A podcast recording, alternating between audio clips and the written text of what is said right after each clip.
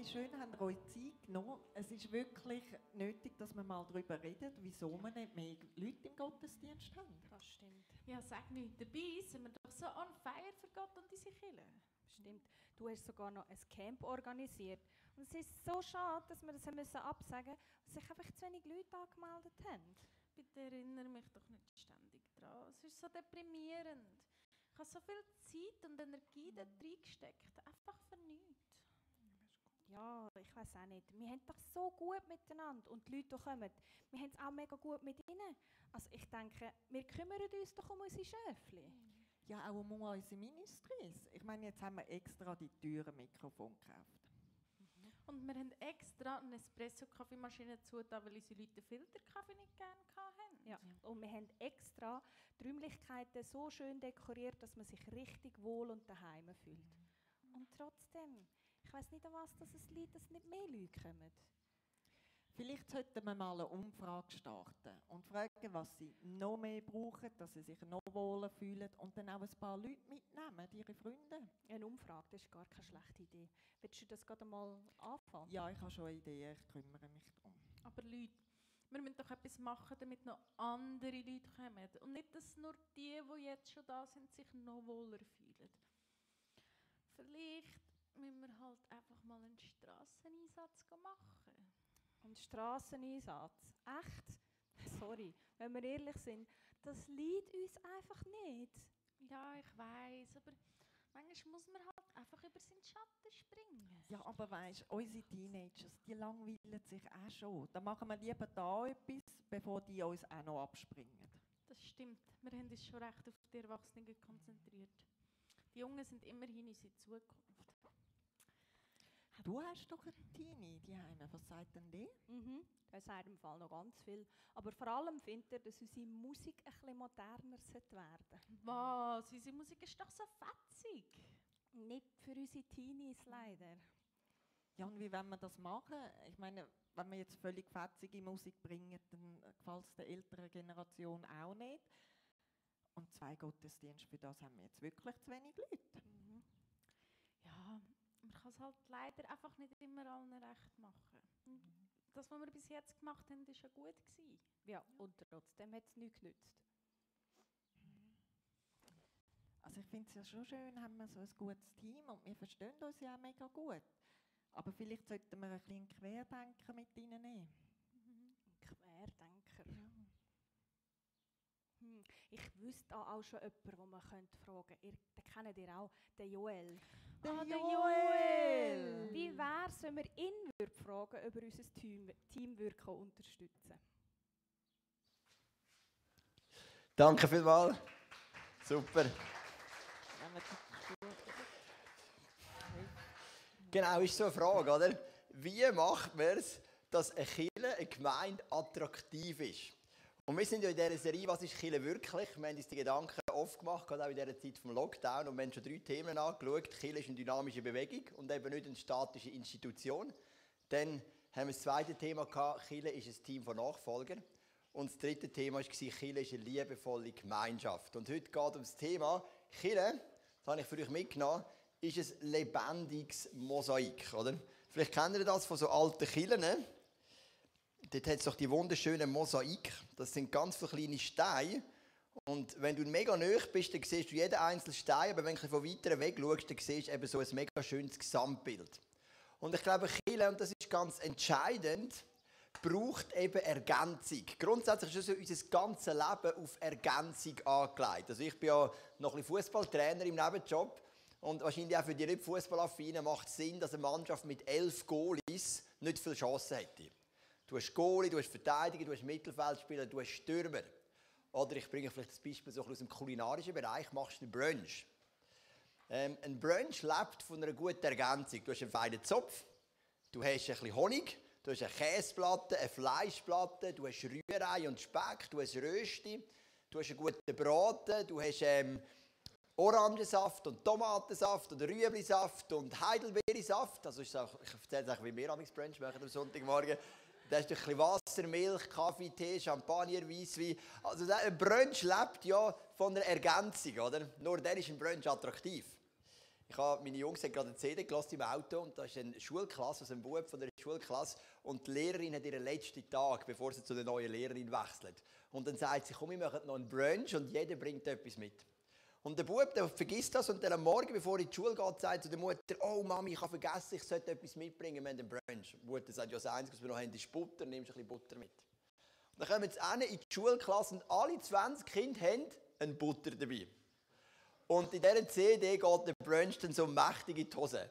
Der Butter ist jetzt gerade noch das Dümmste, gell? Hätten wir jetzt alle noch Randensaft mitgenommen, hätten jeder etwas trinken gehabt, oder jeder einen Zopf, oder? Aber mit 20 Butter kann ich jetzt gar nichts machen.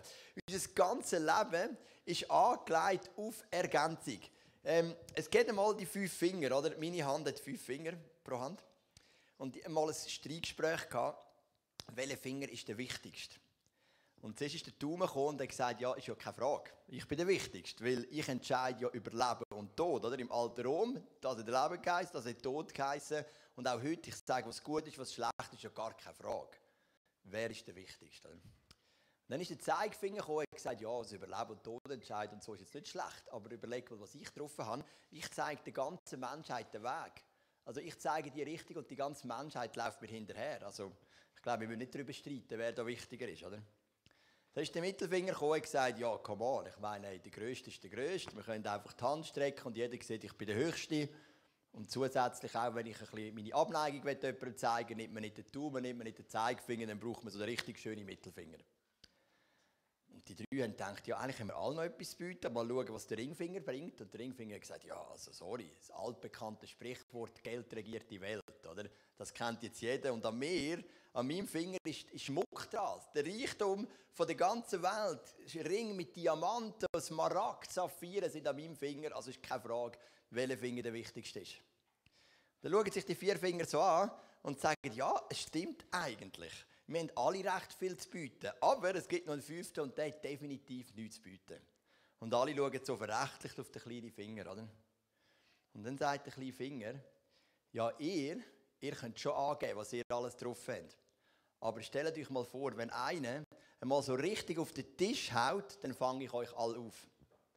Und du siehst, so hat jeder etwas zu bieten, auch wenn es vielleicht nicht absichtlich ist. Und eine Gemeinde ist nichts anderes als eine Kombination von ganz vielen Begabungen und Ämtern. Und nur wenn das zusammenspielt, kann eben eine Gemeinde funktionieren. Oh, ist meine Bibel da? Ich lese euch einen Vers vor, aus dem Epheser Kapitel 4, Vers 11. Es heißt, er ist es nun auch, also Gott, der der Gemeinde Gaben geschenkt hat. Und jetzt werden fünf so Gaben aufzählt. Er hat ihr die Apostel gegeben, die Propheten, die Evangelisten, die Hirten und die Lehrer. Also Paulus sagt, in der Gemeinde gibt es wie so fünf Ämter, fünf Begabungen. Es gibt Apostel, es gibt Lehrer, es gibt Hirten, es gibt Evangelisten, es gibt Propheten. Und die fünf, die sollen zusammenspielen. Ich werde euch nachher dann detailliert erklären, was das bedeutet, die fünf Ämter. Und du wirst auch merken, wo dass du dich eher wohlfühlst, in welche Richtung du gehen willst. Aber zuerst werden wir mal noch schauen, was denn das Ziel ist von diesen fünf. Schon das Cool an der Kille, oder? Wir hatten ja vorhin noch die Family Celebration gehabt. Und dort haben wir ja immer zuerst zwei Songs mit den Kindern zusammen, nachher einen Kinderinput kurz, und dann tun wir am Tisch mit den Kindern austauschen. Und die Aufgabe, die uns Judith Schigrist gestellt hat, war, ähm, einander sagen, was könnt ihr wirklich gut. Und der Levin hat als erstes Wort ergriffen und gesagt, also Papi, ich finde, du kannst gut schimpfen. Oder? Und ich meine, in einer Familie kannst du nicht einfach sagen, ja Schatz, ich habe jetzt nicht so die Begabung vom Erziehen, das tue ich dir delegieren. Ich habe auch nicht so die Begabung vom Putzen oder vom Kochen, sondern du bist immer ein Team, du machst es immer zusammen. Oder natürlich hat der eine ein bisschen mehr dort und der andere ein bisschen mehr dort, aber grundsätzlich kannst du nicht einfach daraus nehmen. Aber das Coole ist in einer Kille, und das ist eben der Joker von einer Kille. Du kannst das machen, was du richtig gerne machst. Und du wirst heute Morgen sehen, hey, ich bin mehr der Apostel, ich bin mehr der Hirt, mehr der Prophet, mehr der Evangelist oder mehr der Lehrer. Und du wirst merken, hey, dort will ich investieren, weil das macht mir Freude. Aber jetzt, bevor wir die fünf, die fünf Bereiche anschauen, noch, was ist überhaupt das Ziel? Im Vers 12 heißt es, Sie haben die Aufgabe, diejenigen, die zu Gottes heiligem Volk gehören, für ihren Dienst auszurüsten damit die Gemeinde, der Leib von Christus, aufgebaut wird. Also das Ziel von einem Evangelist ist, andere Evangelisten auszurüsten. Das Ziel von einem Lehrer ist, andere Lehrer auszurüsten und so weiter. Ich beispielsweise, ich habe eine Begabung im Bereich der Lehre, also habe ich auf jeden Fall das Gefühl. Ich hoffe, ihr fühlt das auch so, das ist ein das Problem. Ähm, Und ich tue mega gerne die Bibel lesen und das gerne anderen auslegen. Aber ich werde gemäß dem Vers eigentlich nicht daran gemessen, wie gut ich predige, sondern ob ich andere kann ausrüsten kann, dass sie eben auch in das hineinwachsen können. Also die Aufgabe von diesen Ämtern ist es, die Leute frei zu setzen in ihrem Dienst. Darum habe ich es so cool gefunden, letzten Sonntag mit der Magdalena zusammen zu predigen, um eine junge, potenzielle, ähm, begabte Predigerin nachzuziehen. Und dann kommt der Vers 13. Das soll dazu führen, dass wir alle in unserem Glauben und in unserer Erkenntnis von Gottes Sohn zur vollen Einheit gelangen. Also das erste Ziel ist Zurüstung, das zweite ist Einheit. Warum Einheit? Du musst dir vorstellen, du hast deine Begabung. Du bist vielleicht prophetisch begabt. Und du spürst, in dieser Church gibt es eine Gruppe von prophetisch Begabten. Und du kannst aufblühen. Der andere ist mit Evangelisten. Und da gibt es eine Gruppe von Evangelisten und der kann aufblühen. Und am Schluss blüht jeder auf und es gibt eine Einheit. Weil jeder weiß, dass er wichtig ist und dass ihn braucht. Und das wird, ein, das wird eine Reife erreichen, heißt es noch, deren Maßstab Christus selbst in seiner ganzen Fülle ist. Also das dritte Ziel von diesen Ämtern, von diesen fünf Begabungen ist Reife. Reife wird in der Bibel unter anderem mit dem definiert, fähig zu gute Entscheidungen zu treffen. Also wir haben drei Ziele von diesen fünf Begabungen. Wir müssen die Leute zurüsten. Du bist neu mit begabt, du musst andere zurüsten. Das führt uns zu einer Einheit und zu einer Reife. Und wir möchten ja reife Leute haben in einer Kirche, geistlich reife Leute, die dürfen wachsen die dürfen ähm, fähig sein, gute Entscheidungen zu treffen und den Alltag mit Gott zusammen zu gestalten. Jetzt möchte ich mit euch die fünf Dienste ein bisschen detaillierter ähm, anschauen, mit meiner Assistentin zusammen, der Magdalena. Also wir werden nicht predigen, sondern einfach die Bilder hier an den Pflock heften. Und der erste, ich gehe genau in die gleiche Reihenfolge, wie sie gestanden sind im Epheser 4, Vers 11. Der erste ist der Apostel. Das hat immer ein bisschen Verwechslungspotenzial, wie der Apostel in zwei Bedeutungen im Neuen Testament. Es gibt mal die zwölf Jünger, die werden dann in der Apostelgeschichte Apostel genannt. Darum heißt es auch Apostelgeschichte. Das ist die Geschichte der Apostel, das sind die zwölf Jünger. Das sind mal die Einbedeutung der Apostel, aber Apostel ist auch ein Gab. Und zwar, wir sehen so drauf, auf dem Bild, haben einen Mann, der sieht eine Stadt und der schaut so drüber. Apostel in der Bibel ist eine Begabung, neu mit zu gehen und aus Null aus etwas aufzubauen. Apostolisch begabte Leute, die können neu mit gehen und die können irgendwo, wo es noch nichts gibt, wie der Paulus im Neuen Testament, der ist irgendwie in einer Stadt, dann hat er angefangen predigen, Wunder tun und da ist eine Gemeinde entstanden, ist er ein, zwei Jahre geblieben und nach zwei Jahren oder einem Jahr ist er wieder gegangen und es ist eine komplette Gemeinde mit allen Strukturen. Das ist apostolisch begabt, die können aus dem Nichts heraus etwas schaffen. Übrigens, die fünf Dienste kann man auch für die Geschäftswelt anwenden. Ähm, und dort ist auch, das ist natürlich so der, der Firmengründer, der Pionier, der es liebt, etwas aufzubauen, irgendwie sich in einen Markt hineinzudenken und mit kreativen Ideen irgendwo einen Markt zu schaffen und ein Geschäft zum Blühen zu bringen. Das ist so der Apostel. Jeder Dienst hat immer eine Chance und eine Gefahr. Wenn du mit Leuten zusammen bist, die apostolisch begabt sind, läuft etwas. Es wird nicht langweilig, es wird nicht so killen, wird nicht so ein Kuschelclub, sondern es geht immer etwas. Es ist immer Action drin. Das ist die Chance. Die Gefahr von einem Apostel ist die, ein Apostel ist immer breit begabt. Ein Apostel ist immer ein bisschen Prophet, ein bisschen Hirte, ein bisschen Lehrer, ein bisschen Evangelist. Aber ein Apostel muss rechtzeitig Platz machen für andere, sonst bleibt alles oberflächlich. Er ist eben überall ein bisschen begabt, aber nie nicht wirklich fest. Darum muss er Platz machen für die Hirten, dass sie den Hirtendienst übernehmen können. Ich erkläre dann noch, was das ist. Darum muss er Platz machen für die Propheten, er muss Platz machen für die Evangelisten. Er muss Platz machen, dass andere können entfalten können, sonst bleibt Kille oberflächlich. Ich habe einen, einen, bekannten Pionier so in der schweizerischen freikirchlichen Landschaft, sicher der bekannteste ist der Heinz Struppler. Kenne ich relativ gut, ist schon über 70 und der hat ja schon ziemlich vieles aufgebaut. Unter anderem drei Bibelschulen, Walzenhausen, IGW und ISDL, für die, was etwas sagt.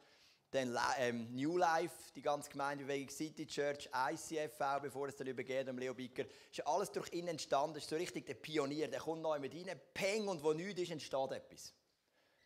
Und gleichzeitig habe ich bei ihm beobachtet, dass er ein paar Mal, das sagt er heute selber, rückblickend auf sein Leben, darum kann ich das auch sagen, dass er manchmal sich spät zurückgenommen hat und dann kann es oft in einem Chaos enden, weil ein Apostel muss sich zurücknehmen, damit es eben Platz gibt für die anderen vier Dienste, sonst bleibt es einseitig. Gut, dann gehen wir zum Prophet. Der Prophet, das ist so die Person, der einfach so mega nöch am Herz von Gott ist, oder? Der Prophet, der ist auf dem Berg, geht auf die Knie, hebt seine Hände auf sieben Stunden lang und betet Gott an und sagt, Gott, gib mir Botschaften vom Himmel, oder? Und dann kommt er zurück und gibt die Botschaften weiter zur Ermutigung und zur Ermahnung. Ich habe das einfach dargestellt mit einer Sonne und zwei Händen. Das ist das Herz vom Propheten. Ein Prophet, der interessiert sich für, für die Gegenwart von Gott. Der interessiert sich, den Leuten Jesus groß zu machen. Wenn man um einen Prophet ist, ist man immer aufs Zentrum fokussiert. Man ist dort, was wirklich wo der Herzschlag Gottes ist. Die Schwierigkeit, die Propheten oft haben, sie sehen die Notwendigkeit von Strukturen nicht. Eine gesunde Gemeinde hat immer auch Strukturen. Und für einen Prophet ist oft eine Struktur ein Hindernis, weil er merkt oder das Gefühl hat, jetzt kann Gott nicht frei wirken. Und das ist oft ein, ein Problem oder ein Feind, den man könnte haben mit Propheten, dass sie sagen, hey, hört mal auf mit diesen Strukturen. Es muss doch frei sein, der Heilige Geist muss können fließen. Aber der Heilige Geist kann eben nur fließen, wenn sie gesunde Strukturen haben. Das ist immer ergänzend. Und das könnte so ein bisschen Gefahr sein von einem Propheten, dass er die Notwendigkeit nicht sieht. Dann kommt der dritte, das ist der Evangelist. Ein Evangelist ist eine kommunikative Person. In der Geschäftswelt wäre es der Verkäufer. Oder der liebt, etwas weiterzugeben und der sieht eine Welt um sich herum von Menschen, die noch nicht Jesus kennen. Und die Bibel sagt, wenn du noch keine persönliche Beziehung hast zu Jesus, bist du verloren, du bist von ihm getrennt. Und der Evangelist sieht die Not und sagt, hey, wir müssen doch diesen Menschen um uns herum von Jesus erzählen. Was nützen uns wunderschöne Bauernhof-Gottesdienst? Schöne Kinderprogramm im Erstgottesdienst oder jetzt für, für euch so ein schöner Gott. Was, nützt denn das, wenn da rundum Tausende von Leuten sind, die nichts von Jesus wissen? Lass uns dort rausgehen und, dann, rausgehen und denen von Jesus erzählen. Das ist das Herz vom Evangelist. Kurz und knackig, attraktiv. In drei Minuten kann er jedem das Evangelium um die Ohren hauen und es ist auch mega cool, machst du zum Beispiel eine Geburtstagsparty, ladest deine Kollegen ein und nimmst zwei, drei evangelistisch begabte Personen dazu und dann weisst du nachher nicht jeder von Jesus gehört. Das ist das Schöne. Und mit Evangelisten zusammen zu sein ist schön, du kommst immer ins Gespräch mit Menschen. Und du erlebst, wie Menschen ihr Leben anfangen zu verändern. Durch den Dienst vom Evangelisten, das sehen wir hier, oder? Es ist eine Frau, die ist kommunikativ. Also unter einem Evangelist verstehen wir nicht in erster Linie jemanden, der von der Bühne predigt, gibt es sicher auch, sondern jemanden, der im Eins zu Eins, im Geschäft, im Verein, in der Nachbarschaft Gespräch sucht und begeistert über Jesus redet. Die Gefahr des Evangelisten ist der, dass er die Notwendigkeit der Gemeinschaft nicht sieht. Beispielsweise der Hirtendienst, wo wir nachher anschauen, sich um Menschen kümmert. Mir hat das mal ein Evangelist gesagt, ist doch egal, ob Menschen ein bisschen gesünder oder ein bisschen kranker ins Reich von Gott hineinkommen. Hauptsache, wir gewinnen möglichst viele. Und das ist oft so das Denken vom Evangelisten, der sagt, ja, ihr gebt euch so Mühe, macht so viel für die Gemeinde, schöne Kinderbereiche, schöne Barbereich, coole Events, coole Gottesdienste, aber es geht doch um die Leute draussen. Was nützt denn das alles, wenn wir einfach sowieso schon Heilige irgendwie dann zusammen ins Reich Gottes aufschweben? Und darum gibt es immer wieder Evangelisten, die Einzelkämpfer sind und die sich aus der Gesellschaft, aus der Gemeinschaft zurückziehen, weil sie die Notwendigkeit nicht sind von den anderen Diensten. Das ist die Gefahr vom Evangelist. Dann machen wir als nächstes den Hirt. Der Hirt, das sagt das Wort, das ist eben jemand, der sich um die Schafe kümmert. Und Pastor übrigens aus dem Griechischen heisst übersetzt Hirt. Das ist eigentlich meine Aufgabe, mich um euch zu kümmern. Ich mache ja auch so gut, ich kann. Ähm, so fest es zulässt. Genau. Und ähm, der Hirt wird in der Bibel viel beschrieben. Er tut zum Beispiel das Bein vom Schaf verbinden, wenn er sich ein Schaf verletzt. Er geht am verlorenen Schaf nach, wenn es sich von den Herden entfernt. Er tut das Schaf auf seine Schultern nehmen, wenn es nicht mag laufen. Also ihr seht, der Hirt ist so der Menschenbezogene. Bei uns sind das oft unsere Small Group Leiter, die auch gerade in diesem Lockdown so einen guten Job gemacht haben, diesen Leuten nachgegangen sind, in diesen drei Monaten, wo wir uns dann treffen können. Und du siehst auf dem Bild, da ist ein Mann, ist krank, oder? Bisschen angeschlagen und sie kümmern sich um ihn. Das ist so der Hirt, oder? Der Prophet hat seinen Fokus immer auf Gott, der Hirt hat es auf den Mensch. Er liebt den Menschen und er ist für die Menschen da. Und es ist wunderschön, einen Hirt um sich herum zu haben, weil du fühlst dich mega wichtig. Bei einem Hirt ist es auch so, der schaut nicht auf Leistung. So ein Apostel schaut vielleicht schon ein bisschen, was hat der drauf, kann ich den brauchen. Aber ein Hirt, du bist einfach wie du bist. Du bist angenommen, wie du bist, zu 100% und der pflegt dich und liebt dich und geht für dich. Auch mega wichtig. Die Gefahr vom Hirt, er kann in einer dynamischen Bewegung immer zu einem Bremsklotz werden. Weil wenn der Apostel kommt, und sagt, hey, lass uns wieder mal etwas Neues machen, lass uns eine neue Gemeinde gründen, lass uns eine neue Celebration anfangen, lass uns etwas Neues machen, sagt der Hirt, oh nein, meine armen Schäfle, die mögen das nicht nochmal mitmachen. Die sind noch angeschlagen, die sind noch ein bisschen verletzt, die haben noch ein paar Rüfe da, ein paar Rüfe dort. Nein, die gehen unter, das darfst du nicht machen. Sie können zu einem Bremsklotz werden, weil sie den Mensch dann so ins Zentrum stellen, dass sie gar nicht mehr einen prophetischen Blick haben für den Willen Gottes dahinter. Muss nicht so sein, aber kann so sein. Also das ist der Hirt. Und dann haben wir zum Schluss noch den Lehrer. Der Lehrer, der liebt das Buch, die Bibel, oder? Und der liebt es einfach, in dieser Bibel zu forschen. Der liest sonst viele Bücher, hört viele Podcasts von allen möglichen Predigern. Und der liebt, die Bibel zu studieren und für Menschen auszulegen. Der Lehrer ist wichtig in einer Kirche, weil sie Tiefe geht. Er gibt den Leuten ein Fundament. Und Jesus sagt, wir sollen unseren Glauben auf ein Fundament bauen, auf Fels bauen und eben nicht auf Sand. Der Lehrer hat aber auch eine Gefahr. Ich möchte das erzählen anhand von einem Beispiel. Ich gerade erlebt, ich habe letzten Mittwoch im ICF College unterrichtet über Offenbarung. Und ich habe gerade am Anfang die Karte auf den Tisch gelegt und gesagt, hey, also ich werde mit euch ein paar Prinzipien anschauen. Ich finde es ein spannendes Buch, aber ich werde sicher nicht können Auslegungen geben, was irgendein Monster mit zehn Köpfen und sieben Hörnern genau bedeutet und wo wir in dieser ganzen Offenbarungsgeschichte genau stehen. Und ähm, ähm, irgendwie ein Drache und irgendeine Frau mit einem Kind, das schwanger wird und in die Wüste flüchtet. Ich kann euch ein paar Ansätze geben, aber ich will das nicht auslegen, oder? Und dann ist ein Mann zu mir in der Pause und hat gesagt, aber das ist für mich ganz klar, wo wir sind. Wir sind Offenbarung 12 vor den zwei Zeugen. Mich ernst angeschaut und gesagt, dort sind wir. Genau vor der Offenbarung 12. Ist ja so nicht klar. Und das ist manchmal ein bisschen Gefahr von, hier, äh, von Lehrern. Die werden dann so schwarz-weiß. Und sie können so eine Art etwas entwickeln, wo sie immer alles besser wissen. Sie haben dann eben das Lehrerhaften, oder? Es gibt ja auch, kennen wir ja auch von Lehrern, die wir auch kennen, oder? Gewisse sind sehr demütig und so, aber andere sind das Lehrerhaften, oder? Sie können sich einfach überheben auch. Und sie können immer sagen, so genau muss es sein. Und es gibt da eine falsche Lehre und da eine falsche Lehre, aber ich weiß genau, wie es ist. Das ist immer Gefahr, die Lehrer haben. Und du merkst, die fünf Bereiche, die haben so viele Chancen und auch viele Gefahren. Und die Gemeinde hat dann die ganz Fülle von Jesus, wenn die sich gut ergänzen. Bei den Propheten, da jetzt einen Mann gegeben, keine Ahnung, 18. Jahrhundert, jemand namens George Fox. Das war der Begründer der Quäkerbewegung. Die gibt es bis heute noch in Amerika. Und der George Fox war so ein richtiger Prophet. Der ist eingeladen worden zum Predigen und einmal hat er es auf die Spitze getrieben. Ist auch so Open Air, ist auch auf einen Heuhaufen aufgesessen. Und die Leute sind gekommen und dachten, was macht der da? Ich will den hören predigen und hat einfach nichts gesagt. Nichts. Vier Stunden lang kein Wort. Die meisten sind heim.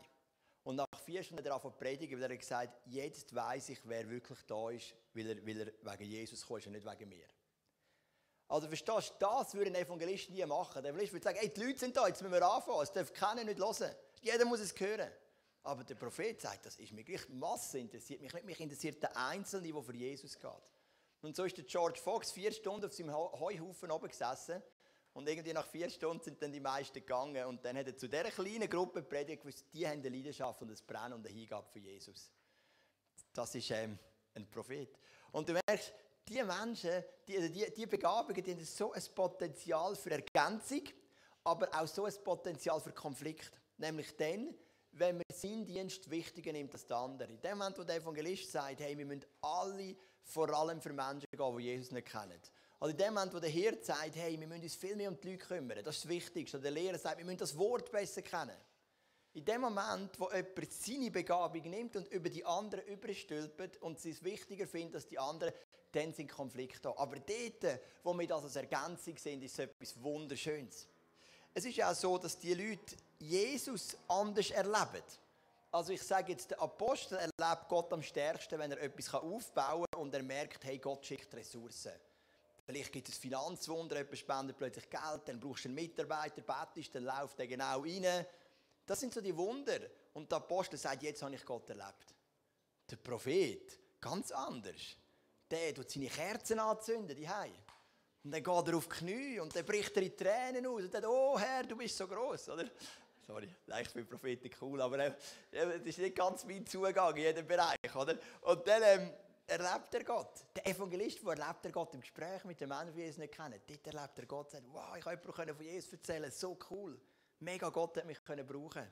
Der Hirt erlebt doch Gott, wenn er sich um Menschen kümmern kann. Wenn er Leute nachgehen kann, wenn er ihnen Geburtstagskarten schreiben kann, wenn er für sie fein kochen kann, wenn er Seelsorge machen mit ihnen, wenn er sich um die Leute kümmern kann. In dem Sinne merkt er, hey, so ist doch das Herz von Jesus. Oder?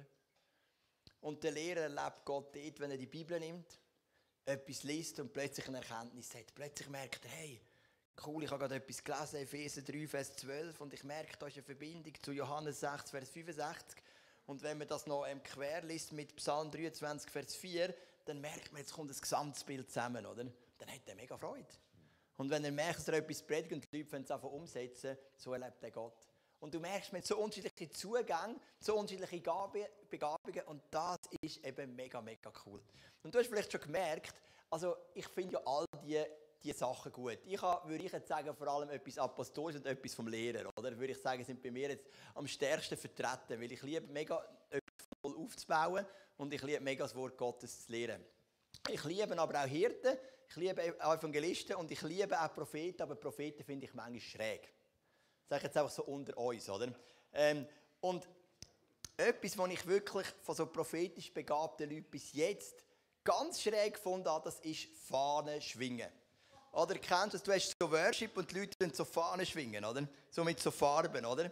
Und das Gemeine war noch ein bisschen, in der Gemeinde, wo ich aufgewachsen bin, sind die Leute, die Fahnen geschwungen haben, sind immer so ein bisschen die Schrägen. Bei euch ist es ganz anders. Im Eisenflugzeug haben wir auch eine Gruppe, die das gerne macht. Aber das sind die Coolen. Aber dort sind sie Schrägen gewesen, oder? Muss ich euch sagen, als Pass ist ja logisch. Nein, aber ich meine es auch so. Genau. Anyway, auf jeden Fall immer das Fahnenschwingen und du schwingst so Fahne für Gott. Und ich finde eben Fahnenschwingen vor allem so, so Jodlerfest und so, finde ich schon cool. Da ist so Männer mit so Bärt und dann Schweizer ähm, Edelweiss und, und Hosengürtel da. Und dann tun sie die Schweizer Fahnen aufschwingen und wieder auffangen und so. Das ist cool. Aber das Fahnenschwingen im Worship, das habe ich immer so komisch gefunden. Und dann haben wir so einen Gebetsabend im ICF Luzern oder Werkstatt, da, wie wir dem sagen. Und ich gehe dort natürlich auch, obwohl ich es leite ja nicht selbst, leite unsere Propheten, Hanna und ihr Team, aber ich gehe natürlich als gutes Gemeindemitglied. Und das Thema ist an diesem Abend Fahne schwingen. Juhu, wir lernen Fahne schwingen. So cool. Ich habe schon gedacht, so, so hinten durch, oben durch ein Salto wieder auffangen. Aber es geht nicht um das, oder? es geht um das prophetische Fahne schwingen. Und dann habe ich ehrlich gesagt gedacht, ui, ui, ui, jetzt muss ich das auch noch lernen, oder? Und ich war ein bisschen skeptisch, gewesen, ganz ehrlich, ein bisschen. Und dann haben sie uns erklärt, es gibt dann so verschiedene Farben auf der Fahne. Zum Beispiel die rote Fahne, das ist das Blut von Jesus. Und wenn wir die rote Fahne schwingen, dann wird das Blut von Jesus in unseren Mittelpunkt hinein proklamiert. Wieso braucht es für das eine Fahne? Aber ja, okay, es wird ihnen proklamiert. Und dann gibt es die Fahne mit der Krone drauf. Und das, ist so, das zeigt so den Gott auf dem Thron. Oder? Das macht Gott so groß, wenn wir die Fahne schwingen. Dann haben sie mir das erklärt. Oder? Ich habe gedacht, okay, ja möglich, gell? Ähm, aber jetzt kommt eben der Punkt, dann haben wir es ausprobiert. Und da habe ich wirklich ein, ein, ein, ein krasses Erlebnis gehabt, wirklich. Dann habe ich gedacht, ich nehme jetzt die Fahne mit dem Blut von Jesus, oder? Die hat nur eine Farbe, ist nicht so kompliziert, ist einfach rot. Und dann habe ich die genommen und dann hat, ich weiß nicht, Hannah, der Preis oder jemand hat einen Vers vorgelesen über das Blut von Jesus. Ich habe die Fahne geschwungen und jetzt, es ist kein Witz, plötzlich ist mir das auf eine Art begegnet, das Blut von Jesus, wie ich es vorher noch nie erlebt habe oder noch fast nie. Plötzlich habe ich gemerkt, das Blut von Jesus fließt über mein Herz, das macht mich gerecht, das macht mich rein, das heilt meine Enttäuschungen und so weiter. Ich hatte so eine tiefe Begegnung mit dieser Fahne und dem Blut von Jesus, ähm, einfach weil ich mich auf etwas anderes eingeladen habe. Und weil ich gesagt habe, hey, alle Dienste sind wichtig und ich habe so von dem prophetischen Fahnenschwingen können profitieren und ich mag mich immer erinnern an den Moment, ich habe die Fahne so und ich habe gedacht, hey, das Blut von Jesus, das fließt jetzt und das reinigt mein Herz. Und es war mega ein starker Moment. Gewesen. Verstehst du den Punkt? Also, weißt, manchmal müssen wir uns ein bisschen über Grenzen ausschauen, wenn wir das Potenzial sehen voneinander. Statt eben die Angst, die wir haben vor einem anderen. Weil, weil zum Beispiel Apostel machen vielen Leuten Angst. Und der Evangelist gibt einem ein schlechtes Gewissen, man denkt, wir sollten vielleicht auch wieder mal etwas von Jesus erzählen. Und wenn man all das Zeugs kann hinter sich lassen und kann das Potenzial sehen von diesen fünf Diensten, dann kann eine Gemeinde so richtig blühen. Und das finde ich etwas mega, mega Schönes und etwas mega Faszinierendes. Ich habe auch versucht, das Leitungsteam, das wir haben, im ICF Luzern nach diesen fünf Diensten zusammenzustellen, dass alles ein bisschen vertreten ist, weil es braucht eben auch den Impuls. Der Apostel braucht mal den Hirt, der sagt, halt nicht so schnell. Wenn du das machst, dann wirst du die Leute ausbrennen lassen. Oder es braucht einen Evangelist, der sagt, ja, wir geben uns immer Mühe, alles noch ein schöner und schöner zu machen. Aber wo sind denn die Leute, die Jesus gar nicht kennen? Es braucht die fünf Dienste und wir ergänzen uns miteinander. Und das ist so mein Wunsch, dass wir eine Gemeinde sein können, wo alle fünf Dienste blühen, alle fünf Dienste leben, die Begabungen. Und wo du darfst entdecken, wer bist du? Und du merkst, hey, ich habe vor allem einen Zugang zu der Bibel. hey, ich möchte mich mit Lehrern zusammentun, ich möchte bei mir ansuchen oder bei unserem Predigerteam. Oder hey, ich, ich, ich, ich, mein Herz schlägt für Menschen. Wenn ich an Kirche denke, denke Jesus, wo er, wo er, er diesen Leuten dient. Und ich möchte Leuten dienen. Und dann kannst du vielleicht ein Small Group leiten oder, oder Co-Leiter sein. Oder ein Evangelist. Dann kannst du mit unseren Evangelisten zusammentun und sagen, hey, was können wir Mutiges machen zum Menschenreich? Oder Prophet. Dann kannst du eben unsere Werkstatt kommen, an unsere, an unsere Gebetsmeetings und sagen, hey, wir möchten das stärker erleben miteinander. Oder auch ein Apostel und du sagst, hey, ich will mutig sein, einen neuen Bereich gründen innerhalb der Kirche oder eine neue Gemeinde gründen. Das ist so das Potenzial. Und wenn wir das haben miteinander, dann glaube ich, ist unsere Gemeinde etwas Wunderschönes und wir werden die ganze Fülle sehen. Hey, komm, wir stehen doch noch auf miteinander und dann bete ich und dann gehen wir noch rein in einen zweiten Teil, wo wir Gott anbeten. Ja, Vater im Himmel, ich danke dir für deine Vielfalt. Du bist ja schon dreieinig, du bist ja schon vielfältig. Gott, der Vater, der Sohn, der Heilige Geist, und das zeigt so nicht eine Enge, sondern eine Vielfalt. Und, und du hast die fünf Bereiche gesetzt in unsere Kirchen hinein. Und nicht jeder hat den gleich. Es gibt hier innen Menschen, die sind apostolisch begabt. Das ist meistens die kleinste Gruppe, aber es ist eine Gruppe von Leuten, die sagen, hey, und ich liebe es, etwas, was noch nicht gibt, etwas freizusetzen, etwas, etwas aufzubauen. Und ich bitte dich, dass du apostolisch begabte Leute rufst um einen Unterschied zu machen für dein Reich. Es gibt hier Leute, die sind prophetisch begabt. Die interessiert nichts anderes als die Gegenwart Gottes zu und näher an deinem Herz sein. Und danke, dass du sie rufst. Und dass sie freigesetzt werden in dem. Es gibt Menschen hier innen, die sind Evangelisten. Sie sehen gar nicht so sehr den christlichen Lieb, sondern sie sehen Menschen, die dich nicht kennen. Und sie sehen, wie da Tausende und Abertausende von Leuten ohne Glauben an Jesus, ohne Hoffnung, ohne, ohne eine Zukunft in der Ewigkeit, ohne Perspektive, einfach weiterleben und sie merken, ich kann das für denen das bringen. Danke, dass du die Leute rufst. Wir brauchen Evangelisten, die Brücke schlagen zwischen der christlichen Gemeinde und der Welt. Und wir können schauen, dass wir der Menschen über die Brücke hineingehen. Jesus, setzt du Hirten frei.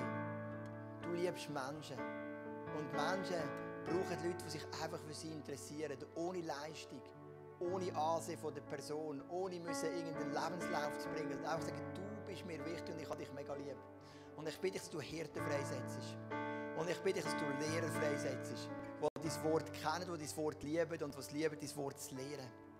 Und wo Leute, die frisch zum Glauben kommen, genauso wie Leute, die schon lange im Glauben sind, immer wieder die Schatztruhe von deinem Wort auftun. Ich glaube, dass Kille wird vielfältiger durch den Apostel. Sie wird Jesus zentrierter durch den Prophet. Sie wird größer durch den Evangelist. Sie wird wärmer durch den Hirt und sie wird tiefer durch den Lehrer. Und so brauchen wir all die Dimensionen in unserer Church. Wir brauchen die Tiefe, die Weite, die Größe. Und danke, dass du Leute freisetzt und dass du in uns innere wieder kannst so unseren Hunger wecken danke, dass wir in einer Church, dass wir Teil sind von einem, von einem, wie sagen wir dem, von einem Konstrukt, das du gemacht hast, namens Gemeinde, wo man nicht das machen muss, was man nicht gerne macht, das muss man sonst schon genug im Leben, sondern man eben das machen kann was man gerne macht und in dem, wo man gut ist. Danke, dass du wirklich auch bei den ersten Song durch die Reihe gehst und den Leuten so einen, so einen Wunsch gibst, sich dort zu investieren, wo sie sich angesprochen fühlen. Und dort, wo vielleicht auch Gaben unterdrückt worden sind, wo man gesagt du hast es schlecht gemacht, ich kann man nicht brauchen. Du bist unfähig. Dass auch die Lügen können heute Morgen gestoppt werden. Wir können sagen, oh doch, Gott hat in mich etwas hineingelegt und er wird mich brauchen. Im Namen von Jesus. Amen.